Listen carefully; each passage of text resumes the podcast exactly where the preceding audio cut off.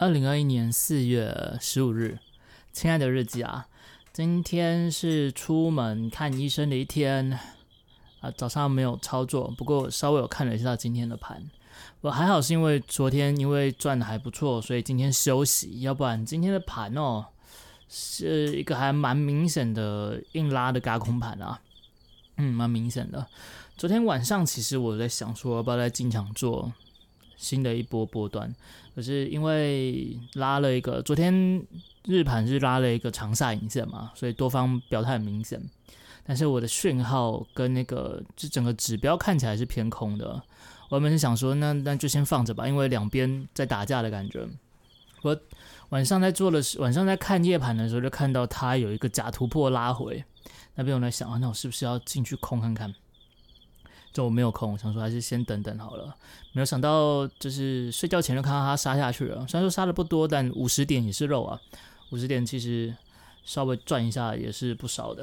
然后那时候我在想，哇，那这样子明天是不是要真的杀了？但我最终没有进场。啊，今天早上日盘一看，就是那个期货开盘啊，期货开盘就是现货还没开盘的时候，哇！又往上拉了大概八十几点吧，好像不太确定，我记得往上拉了蛮多，拉回原原本昨天的那个就是关卡，拉回那个地方了。我在想，哦，还好没有做，好险，这样子坑人的。而且它收盘跟开盘其实中间隔没几个小时，那个变化太大，所以通常我我想，如果说是在昨晚夜盘去追空的，今天全部都被嘎爆了。非常非常的可怕，非常的凶啊！嗯，啊，后来我就看我的指标好像有点不太对，哦，我在做波段的指标有点不太对，因为那边应该是要下去了，啊，那个地方该下去，但是却往上翘了一些，所以想那那那就不要看，就就不要操作，反正今天我们就没有打算做哦，波段单也不要进场，就看它。然后早上就陪鱼仔去医院看医生。原本是打算八点多就出门啦，但是因为很不舒服，我在床上赖了大概赖到快十一点，我才带鱼仔出去。嗯，就昨天鱼仔闻起来有点生病的味道，所以我们应该是又有点被传染。但就只有头痛，我觉得应该跟前几天那个有点关系。单纯头痛，其他症状都没有，神奇了。总之就到医院去看医生，先鱼仔看了两颗。我在我们在医院待到了大概下午三点吧才看完，因为大部分时间都是在等啊，我就正好看书，啊，正好看书，然后顺便看看盘，啊，今天的盘真的是后面就一路往上冲上去了，因为原本预期它往上就是一定要过万七了嘛，没有想到，哎呦，这一路往上，而且没有停哦，啊，刚刚夜盘一开，它已经开到一万一千一百四十几了，高点的时候。所以代表说，如果昨天在昨天在就是睡觉呃不就是夜昨天夜盘杀下去的时候进场的人，今天赚至少赚个两百多两百多点哦，非常的可怕。我还好，嗯，因为因为指标打架，就是指标跟那个趋势打架，我没有进场，要不然今天做空的几率可能是有有一点。虽然我自己也是看多。对，但是看法跟做法原本就是两回事。就是我是看多，但是讯号说是空，我就会空。嗯啊，今天可能就会爆炸，但应该不至于到爆炸了，可能就是会被会会损出。我就就避开了一次，也算是不错。而且回来之后仔细去看，就是我再做一次复盘，我发现今天就是那个很明显我会赔钱的盘，非常明显，因为我的讯号，我自己主要拿来操作讯号是。零零落落的啊，那通常那个状况下，我就会嗯，就会就是会赔了。总之，今天算是运气不错，没有赔到钱啊。它那个走势还真的如我预期的看法是往上走了。那只接下来会如何，真的是不好说，因为它今天的量真的很奇怪，明明就是一个创高，而且也算是长红 K，可是那个量很怪。好了，反正看法归看法嘛。今天没做是好事，明天再来看看要不要做了。哎，就是今天早上关于操作的部分啦。那至于今天下午看什么书呢？今天看的书是一本叫做《哎赚钱再自然不过》，它其实是纪律的交易者他的后一本。激烈交易者就是这两本都是在讲交易心理部分的啦。通常我我在今天就是前阵子下午看的书、念的书，都跟交易比较不相关。大部分的书都是，不过这本它是介于交易跟心理之间，所以我想我们可以拿出来稍微聊一聊。哎呀，上次有讲到那个股票做手回忆录，但那个比较像是故事。啊，然后在聊那个书之前，现在讲讲昨天我在想的事情好了。对，昨天讲的事情，然后再来讲书的部分，因为这是第二个环节嘛。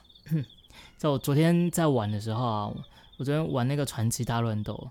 玩完之后关台，然后就有人人留言说这游戏抄袭啊什么的，所以我就很认真的去把《荒野乱斗》跟《传奇大乱斗》两款游戏拿出来比对。其实我觉得是因为那个台版的翻译是白痴，对，因为因为那个他传传奇他的中文翻译其实是叫做粉碎传奇，或是传说破灭之类的，我觉得叫传说破灭可能会更好听。但是，就当初翻的那个人，不知道脑袋空丢还是安安哪了，所以，嗯，对，就翻了一个叫什么《传奇大乱斗》，一来这名字有够难听，再来它跟《荒野乱斗》，你看乱斗名字一样，哦，一样就是哦抄袭啊。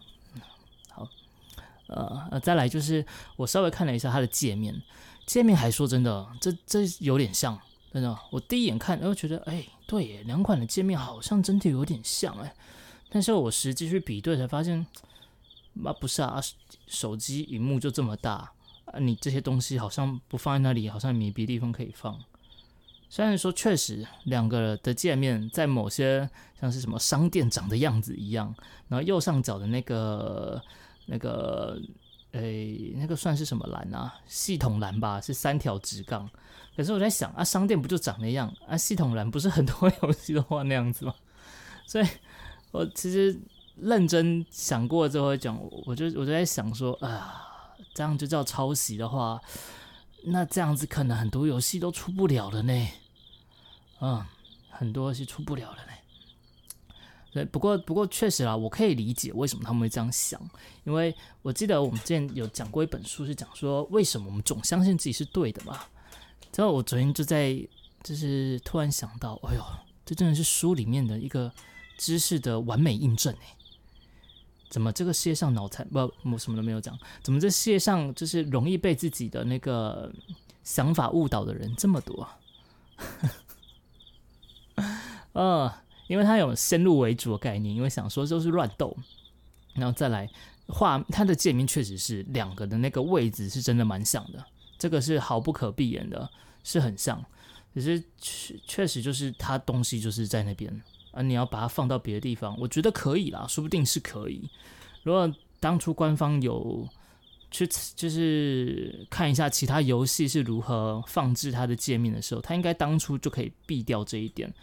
虽然说我想按起来可能会比较麻烦，但是应该是有什么东西是可以让它的界面在。呃，不会被误解吗？总总之，这个确实，嗯，就界面来说，它两个确实是相似的。但要说抄吗？我我是觉得，呃，好吧，那这样很多游戏可能真的不能出了。呃，因为那个位置就大概是那样。我甚至比对一下，那个有几款也是对战类的游戏，好像大家都差不多，只是那几款游戏都不太红。所以我才我记得之前有一个观众在直播的时候留言说：“哎呦，好多游戏都超荒野啊！”我那时候还不理解，很奇怪，我怎么没有印象？就我昨天去特别找了几个对战类的游戏，我才发现 其他家的界面都差不多。所以，我我也是觉得很苦笑。但那个时候其实是有点生气啊，那个时候其实有点生气啊。因为我觉得就是哦，还没有讲完，这个先留到后面好了。再就讲它游戏内容好了。游戏内容跟荒野是，我觉得你如果说它抄袭任天堂大乱斗哦，我觉得那说不定还真的有那么一点可能。那这样他可能被任天堂告死，因为都是平面，哎不，都是三 D 伪三 D 啊，伪三 D 的格斗游戏、大乱斗游戏，对。但我想任天堂应该也没有办法告吧，因为毕竟只是类型像而已。然后还有观众提到之前百变恰吉，其实也差不多是这个模式啊啊，跟荒野在游戏内容上，我是觉得就完全是八竿子打不着边了，呃，就更遑论是抄了。所以我觉得这个就是我今天就是今天看书的一个非常好的印证啊，在现实中直接印证了。我有点忘记那个谬误是哪一个谬误了，诶，那不是谬误，好像是杰斯啊，其中一个杰斯。哼 哇，会有一个先入为主的那个想法。那总之，我这边部分我都已经理清了嘛，所以我就觉得，嗯，好吧，如果真的有人说他超，哎呀，那他对超的定义可能就非常的广阔，对他对超的定义可能非常广阔，就像是 Apex 超 PUBG 是大概那样子的概念吧。这斗阵特工是超，诶，那那款叫什么东西啊？嗯，魔兽魔兽争霸是超星海争霸那样子的感觉吧？呃，大概是这样了。所以，哎，我其实当初我当初第一次在玩的时候，我最搞不懂的是，不是啊，一个游戏名就二 D，一个是伪三 D 游戏，啊，伪三 D 游戏抄二 D 游戏是怎么抄的？我那时候完全无法理解啊，然后。直到有观众昨天在留言说说没有啊，那款《荒野》它也是三 D 游戏啊，我才理解到啊，原来原来原来就是 看法是真的可以很广啊，你甚至你的看法不一定是要对的，这今天也也算是这几天算是开了我的眼界，但我觉得我自己也犯了一个很大错误，就是。我太把这个当做是理所当然了，因为我不能拿我自己的想法去套到别人的身上嘛。就像别人，其实他们也不应该把他们的想法套在别人身上。啊，我就觉得这个这看起来不就是就是一拍两瞪眼、一目了然的东西嘛？但对我也犯了一点错误，所以我后来在他们就是他们在问的时候。他说：“哦，这个抄袭。”我就说：“对对对对，抄袭没有错，好抄好抄。”啊，当然，我觉得我可能要再把那个就是酸他们的那个部分挪掉，我就是当个笑话看就好了。呃，只要当个笑话看。然后他们说抄对，对，很超很超。嗯，我认同他。我本是想说要不要用变掉的，可是因为你变掉一个，就会有另外一个再冒出来。那你只要满足他们，他们就哦，对耶，我的想法是对的，嗯。就是我后来发现，与其是防堵，不如疏通，那就顺着他们就好了，反正我没有损失嘛。啊，至于为什么我有在一开始我会觉得不开心，我会觉得我损失的感觉，就是刚刚我就是先中断的那个话题，就是我觉得我的人格被侮辱了，因为我觉得我玩抄袭游戏，这个这个形容是侮辱了我，因为。我原本就很厌恶抄袭这回事，像之前第五人格抄 DVD 的时候，那个时候第五人格也是要来找我工商啊，我是完全就直接拒绝了。嗯，哪怕那个时候其实第五人格还比 DVD 还要红啊，嗯，那错失了一个很好的，就是可以再更加红起来的机会，我都拒绝了。所以我其实本身就厌恶这件事情，抄袭这件事。所以，当他们说这是抄袭游戏的时候，就等于说，那就在讲述我玩抄袭游戏，我是一个会玩抄袭游戏的玩家啊，所以我那个时候就会觉得，哇，是是怎样？对，会那样子想。但是，呃，后来一想，就分成两个部分。第一个是我仔细去看过两个之间的比对，就。扣除界面是真的，就是就是那个样子之外，其他地方是完全都不像。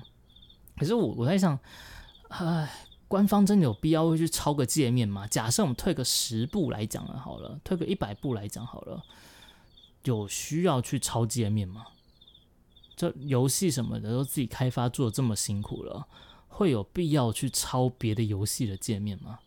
如果假设啦，假设官方是真这个这款游戏，它真的去抄了《荒野》的界面好了，一来是有这个必要吗？再来是就没有再来了。对我想不通，没有必要啊。让自己游戏做的这么辛苦了，然后画美美术画风也是完全不一样。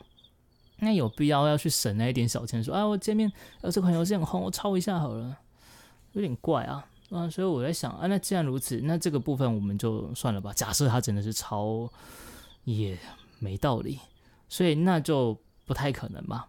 啊，至于游戏本身，游戏的不管是内涵还是它的风格什么的，就完全是两款游戏，这是完全不用去想的吧。但是我我今天其实昨天啊，昨天其实我看到一个观众留言很可爱，他说：“哎呀，这个游戏百分之九十都超荒野啊！”我在想，你的趴数是不是满满是一千还一万啊？所以，我我那那个当下我就是就是哈哈啦，对吧？我我虽然说我稍微调侃他一下，对。就好了，他好像也没有听懂，不过没有关系，他没有没有不开心就好。我也怕说我调侃会让对方不开心，所以我在留言的时候，我也是尽可能的，就是让对方不会受到受伤，然后我又可以带过去。总之是这样，然后就在抄袭这部分，事实上就就事实论事实的话，我真的不觉得它是抄袭游戏。所以既然如此的话，那。那我就不太需要去在意别人怎么讲，不是吗？哇，我自己无愧于心就好。啊，第二部分，如果说他会他侮辱了我的人格，我就要去反应吗？这是第二部分。我觉得我好像没有必要啊，因为对我来说，他们就是，呃，我不能去贬低他们的存在啦。虽然说就是，嗯，但就是对我来说不重要的人。对，我觉得用这个形容来说，可能会是比较好。呃，他们，他们对我来说就是不重要的人。我绝对不会说他们是个屁，他们就只是不重要的人。对我来说，呃，呃，那既然对我不不重要的话，那他们去诋毁我，诋毁这游戏，那与我何干呢？那就是看到的时候觉得比较碍眼。那碍眼归碍眼啊，这世界上蟑螂也很多，你也打不完他们嘛，对不对？所以那原本就应该是我就忽视，然后打哈哈就好了。嗯，甚至我就刚才这样子这一段讲下，我就对他们还是有一点仇视的那个感觉在吼。嗯，我自己这样讲下来的时候，我觉得我好像还是没有办法说完全的就就无视他们。就把这段就放下。虽然说我今天也在看书的时候，我也是一边在想，呃，该怎么做会比较好。所以，他这个其实对我来说是一个课题。我知道怎么解，我知道该如何做，但是我的心态上还是没有办法完全的调试过去。因为假设我真的不在意他们那些人的话，我刚才就不会说他们是智障、是屁、是蟑螂了。虽然说我并没有指名道姓的说他们。我也没有说那一群人就是，但是其实如果你在听的话，我想这个隐喻应该是很明显的。所以如果我真的是可以说，就是就是清风吹过那样子的感觉，我就不会用这样子的形容词，哪怕是用很隐喻的方式去带过它。但其实那其实表表象是蛮明显的啦，嗯，所以应该是我还要再努力去去去。学习这课题吧，因为当我如果真的不在意的时候，我就可以把他们放下，我也不需要去用那些言语去抒发我的心情，因为对我来说，那就真的是不重要的事情。所以这算是这两天对我一个蛮重要的，就是学习的课题吗？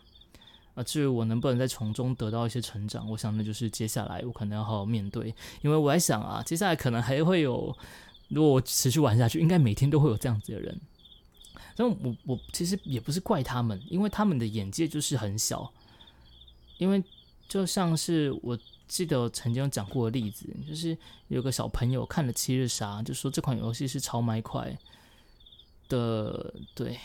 所以那其实他们就是因为看的游戏不多，然后他们又有先入为主的想法，那。其实不能怪他们啊，啊，不能怪他们，呃，他们这样讲说是抄袭游戏，我想他们也不是主要想要攻击我，哪怕我觉得我受到攻击了，但很多都是无心的。我在想，因为就并不是每个人，就像我一开始所说的，并不是每个人都是像我一样去思考一件事情，而同理心跟设身处地的思考。是蛮难的，哪怕是我自己也觉得这很难。就算我都知道这应该怎么做，我都觉得很难了。所以，其实，在在到这一步来说，这我应该是要更加的去说体谅，可能不对，因为我自己也觉得啦，包容体谅这种东西是给家人、给朋友的，而不是给路边的任何一个路人的。但是我可以选择尊重他们的想法，对我尊重你觉得它是一个抄袭游戏。我觉得我尊重你的任何一次想法，哪怕你是个呃跟我理念不合的人，甚至是一个我鄙夷的人，那我都应该要尊重你。对，没有错。如果我可以做到这一点，那我想我应该是会有很大的进步吧。无论是在我自己做人处事上面，或者甚至是在开台的部分，我想我应该可以更加圆融。虽然说。讲是讲道理是道理，要做不做到，我觉得我可能真是要好好的再去再去努力了，嗯，再去努力了。好了，这就是今天整天的事情。嗯，再来来说说今天的书吧。那个赚钱再自然不过，这本书是一本我觉得也蛮难啃的书。它的前一本《纪律交易者》也是蛮难啃的书。它里面有个核心的重点，就是讲说。与其就是比起技术的部分，心理层面才是决定你在市场赚钱与否的一个重点。我自己也蛮同意的，但是我觉得两个可能并重，因为毕竟你如果心理好，你根本看不懂行情，那 也是没有用的。嗯，两个是并重的，我觉得它就很像是那种武侠小说里面的心法跟武功啊，你两个都要有啊。再来就是还有一个什么身法嘛，身法就比较像是你资金的控管。我其实觉得有很多东西都真的是相同的，嗯，你必须要判断情势、操作打单的能力，那就是你武功能力。你的心法上，你不会就着着魔，对，我觉得重仓就是着魔了，啊，把自己铺险铺险太大，重仓凹单，这些都是心魔。啊，你如果要控制好你自己的心魔，就必须要有一个良好的心法。要如何把交易变成是一个，就是它对你来说是合理的事情？因为像这本书里面，我记得前一本《纪律交易者》也有提到了，就是市场在操作跟人生的现实层面，跟社会你所熟悉的这一切环境是不一样的，两个是不同的，完全不一样的领域。这该怎么讲嘞？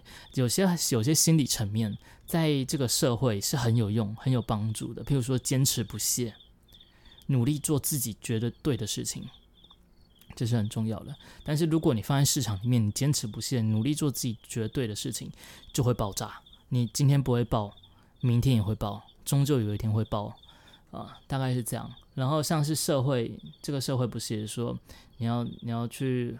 付出一切吗？把你所有的心力都投入其中，但市场不是，市场是行情来了该做时候做，行情没来你还一直在那边，那就是找死。所以大概是那样子的概念。这是这刚刚提的这些不是书里面提的了，而是说我只举例说，它里面书中讲的很大一部分就是指说市场跟现实社会是在心理层面上是很大的冲突的，非常非常大的冲突的。还有关于对于。就是恐惧、贪婪的部分，它里面都是有一些描写。但我觉得里面最有趣的部分，我现在大概看了三分之一吧。虽然说有些东西是之前前一本就有提到的，不过这两本书真的蛮难啃。我有时候看一看，我都会走神，因为 它里面花了蛮多篇幅在形容心理层面的部分，形容甚至还拉到说你小时候的那个被被阻止啊，你玩玩具被父母喝止啊，跟你长大之后交易有关系。哎。这个我觉得有点太过了，但是我是也觉得说，确实啊，人生的每一个阶段都会让你接下来的行为有不一样的就是改变嘛，你所有的经验会促成你现在做的决定。所以我想他拿儿时的部分，可能也是占了其中的部分。但他他其实有时候这两本书都有共通的，我觉得他作者有点腔调的地方，就是他会写偏，他会离题，但是好像没有离题，又好像有离题。他处在一个就是，譬如说一个题目，我们算十乘十公分好了，假设了，我们把物理化，十乘十公分，它题目的内容在那边，然后它这个题目是一百乘一百啊。然后就在一百的边缘绕绕绕绕绕绕绕，然后就在核心中点一下，又绕出去了，呃，大概是那样子的感觉。啊，总之，哎，不能不是不能一直讲总之，不过这本书还是不错啦，在讲说交易心理上面的部分，里面值得一提的，像是那个他在讲自由，呃，我记得自由好像是前一本没有提到的，他说自由这个其实是一个很。很有趣的部分，因为在市场交易其实是非常自由的一件事情。这在我们人生的领域中，可以这么自由的，可能就只有像是像是艺术吧。艺术也可以做到这么自由的一件事，所以有蛮多人都把市场跟艺术连接在一起。我想是有原因的。虽然哪怕嗯市场感觉好像就是冷冰冰的钱，但因为自由在在市场里面也是非常自由度非常高的。你有那些钱，你要什么时候进场，什么时候出场，你要赔多少？当然，你不会说自由到时候你可以赔到非常非常非常多，但你可以把你所有都赔掉，而你也可以赚非常非常非常非常的多，可以赚你现在所有的十几倍，甚至上百倍、上千倍，在历史上都是所在多有的。然后你要怎么操作？你要做哪个商品？你要不要设停损？你要不要有那个 hedge？你要不要有？那个一些策略性的操作，该怎么玩你都可以随你玩，所以我觉得这就是市场很可怕的地方，因为它太过自由了。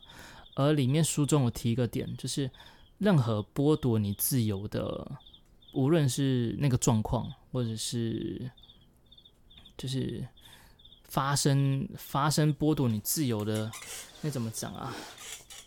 我忘记它里面形容是怎么说了。我们用状况来讲好了啦，反正就是只要会影响你自由的，你都会本能的去厌恶它。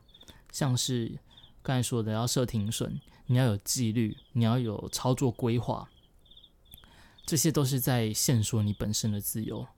像我自己这个就深有所感，在我一开始前不知道很蛮久以前，那时候赔钱有好几笔都是，就是对我自己的限制，我控制不住。我本能去厌恶我给我自己的限制，甚至在最根最开始甚甚至也没有限制这回事啊，就是赔了那个赔了几万，甚至有些赔到十几万，都不知道自己是怎么赔的，而且也停不下来。最后停下来原因，我实在怕到说再赔下去会脱裤子了，所 以所以才停损的啊。然后在后面也好一段时间，哪怕到现在，有时候我都会去抗拒我自己的停损。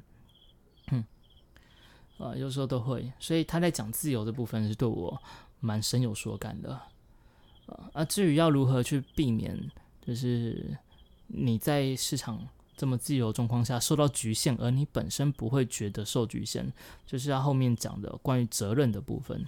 这很奇怪哦，自由跟责任跟市场，这怎么会就连得上关系？但它里面讲的东西都很真切，而且其实有部分是在讲之前的纪律的交易者就有提到了。只是因为这本书真的是蛮难啃的，而且他作者真的很喜欢讲一讲，就跑到旁边去，好像去玩沙，去外面那个骑独角兽，然后骑一骑才回来继续讲。所以我的那个心神跟着他一起飞出去了。